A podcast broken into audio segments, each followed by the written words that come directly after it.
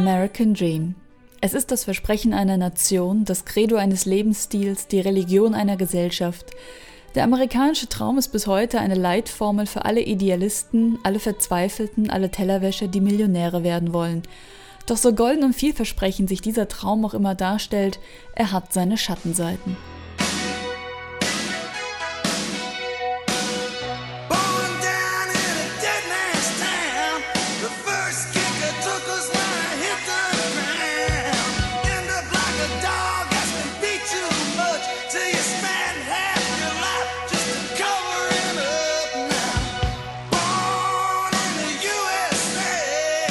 Herzlich willkommen im Schirm Podcast, der sich in dieser Ausgabe mit dem American Dream beschäftigt, ausgehend von den Bildwelten Peter Souls. Die Schirn Kunsthalle Frankfurt präsentiert vom 2. Juni bis 3. September eine umfassende Werkschau des US-amerikanischen Malers, der 1934 in San Francisco geboren wurde. In seiner ganz eigenen Bildsprache hat er ab den späten 1950er Jahren ein Crossover aus Pop Art, Surrealismus, abstraktem Expressionismus und Cartoon Culture entwickelt, indem er hochkomplexe Themen der politischen und sozialen Wirklichkeit anspricht und in seinen Bildern verarbeitet. Mit der Pop Art teilt Peter Saul das Interesse am Banalen, an der Konsumgesellschaft und den heiteren Bildwelten des Comics in leuchtenden, ansprechenden Farben. Peter Sauls Bilder sind überbordende Kompositionen, sowohl inhaltlich als auch farblich. Kitschig bis geschmacklos, gewalttätig. Aber Saul verletzt bewusst den guten Geschmack. Und das schon lange bevor Bad Painting ein Anliegen der zeitgenössischen Kunst wurde. Der schlechte Geschmack ist Sauls Waffe, die er gegen die amerikanische Hochkultur richtet. Gepaart mit Witz, Slapstick, Sprachspiel, Comic, Persiflage werden die schönen bunten Bilder auf den zweiten Blick zu zorniger Malerei, die die Schattenseite des American Dream zeigen. Woher kommt er eigentlich, der amerikanische Traum, und wie ist er definiert? Wie steht es heute um ihn? Und was sind die Schattenseiten?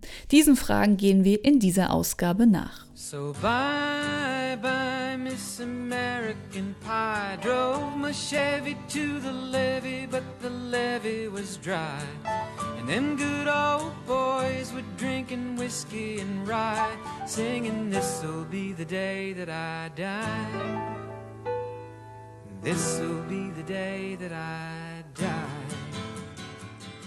Der Duden definiert den American Dream wie folgt. Zitat im Begriff für den Traum der Einwanderer in Amerika, besonders den USA, vom wirtschaftlichen Erfolg bei Wahrung der persönlichen Freiheit.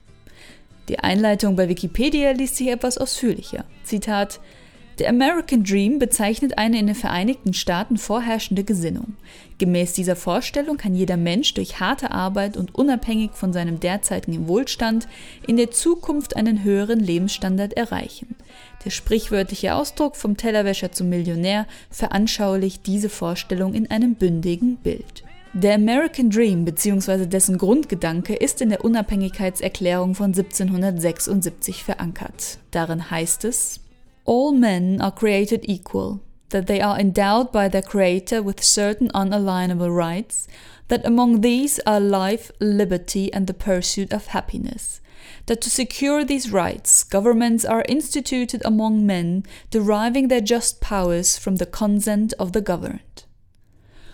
Um eines der elementarsten Rechte des Menschen zu gewährleisten, das Streben nach Glück bzw. the pursuit of happiness, sicherte die amerikanische Verfassung ihren Bürgern das Recht auf Widerstand gegen die Regierung zu, also das Recht, ungerechte Herrscher abzusetzen und sich selbst eine eigene politische Ordnung zu geben. 1776 war dies in Europa noch lange nicht denkbar. Viele Monarchen regierten hier noch absolutistisch. Erst 13 Jahre später, 1789, als in Amerika der erste Präsident ins Amt gewählt wurde, fing es auch in Paris an zu brodeln. Ausbruch der Französischen Revolution, aber noch ein weiter Weg zu demokratischen Werten. Die Verfassung der USA und der darin zum Ausdruck gebrachte American Dream beruhen auf der Vorstellung, dass jedes Individuum mit harter Arbeit einen höheren sozialen Status erreichen kann. In der Anfangszeit waren dies natürlich nur weiße Grundbesitzer. Über einen Zeitraum von etwa 200 Jahren wurde das Recht auf diesen Traum auf andere Gesellschaftsschichten ausgeweitet. Abraham Lincolns Emancipation Proclamation bezog die Sklaven mit ein. Unter Präsident Wilson wurde 1920 das Frauenwahlrecht als Verfassungszusatz aufgenommen. 1964 folgte der Civil Rights Act, der Arbeiter vor Diskriminierung durch Rasse, Religion, Geschlecht und nationale Herkunft schützen sollte. Präsident Obama weitete den Pursuit of Happiness schließlich vor nicht allzu langer Zeit auf die Ehe unabhängig der sexuellen Orientierung aus.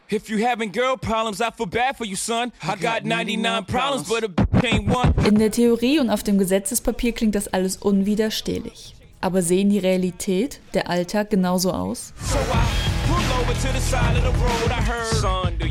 I'm stopping you for? Cause I'm young and I'm black and my hat's real low. Do I look like a mind reader, sir? I don't know.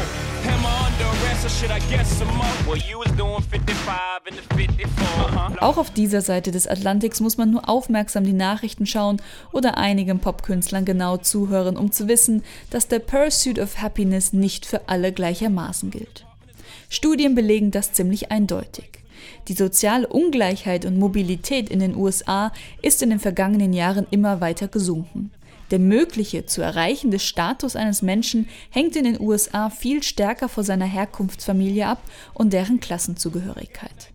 Wesentlich mehr als etwa im benachbarten Kanada oder in Westeuropa. Es besteht eine große Lücke zwischen Ober- und Unterschicht. Die Mittelschicht ist in den vergangenen Jahren immer weiter weggebrochen. Wer oben geboren wird, kann es noch weiter nach oben schaffen. Wer in ärmeren Verhältnissen groß wird, wird dort sehr wahrscheinlich bleiben.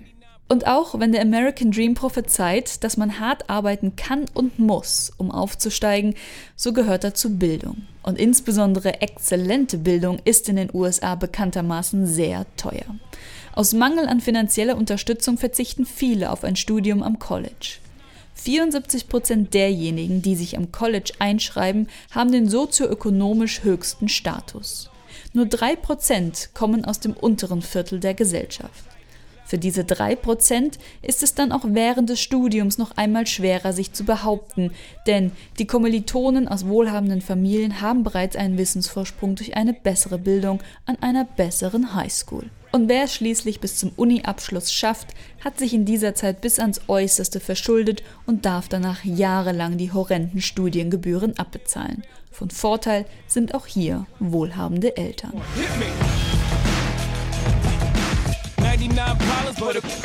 Die Ideale und Realitäten des American Dream bzw. des American Way of Life thematisiert Saul in seinen Bildern. Mit Hilfe von Präsidentenporträts, die zu Psychogrammen werden, oder mit den Repräsentanten und Identifikationsfiguren der US-Kultur. Mickey Mouse, Donald Duck oder Superman. Aber auch diese werden dekonstruiert. Aus den 1960er Jahren sehen wir in der Ausstellung unter anderem das Bild Mickey Mouse vs. The Japs. Die kleine Mickey Mouse muss stellvertretend für den Durchschnittsamerikaner gegen die Japaner kämpfen. Saul bedient damit weniger die Vorstellung der USA als Melting Pot, sondern verweist vielmehr auf die Brüche und Konflikte zwischen den Kulturen. Auch Superman kommt häufig in Peter Sauls Bildwelten vor. Superman and Superdog in Jail aus dem Jahr 1963. Der Held mit zerrissenem Kostüm im Gefängnis, unter ihm eine Toilettenschüssel, aus der Superdog genüsslich schlabbert. Im selben Jahr wird Supermans Punishment dargestellt. Eine monströse Maschine drückt Superman platt, das Bein abgeknickt, der Arm flach gewalzt und das Gesicht aschgrau. Noch früher als die populären Comichelden entstanden in den späten 50er und frühen 60er Jahren Sauls Icebox Paintings. Die Icebox, also der Kühlschrank, als Symbol für Wohlstand und wirtschaftliches Wachstum der Nachkriegsgesellschaft, stellt in Sauls Bildern das Chaos einer überbordenden Dingwelt dar und berichtet von den Verheißungen, die damit einhergehen. Rassenkonflikte und die gesellschaftliche Spaltung durch Armut und Reichtum sind ein weiteres wichtiges Thema in den Bildern Peter Sauls. Die Schirn stellt eine Auswahl seiner aussagekräftigsten Bilder in der Ausstellung vor, wie etwa The Government of California aus dem Jahr 1969. Darin inszeniert Saul einen Showdown von Gut und Böse unter der Golden Gate Bridge. Der ultrakonservative Gouverneur Ronald Reagan gegen die Menschenrechtsikone Martin Luther King. Oder das Bild St. Quentin No. 1 in Klammern Angela Davis in St. Quentin aus dem Jahr 1971. Es zeigt die nackte Menschenrechtlerin Angela Davis vor den Toren des Gefängnisses, gequält von drei Schweinchen namens Justice, Money und Power.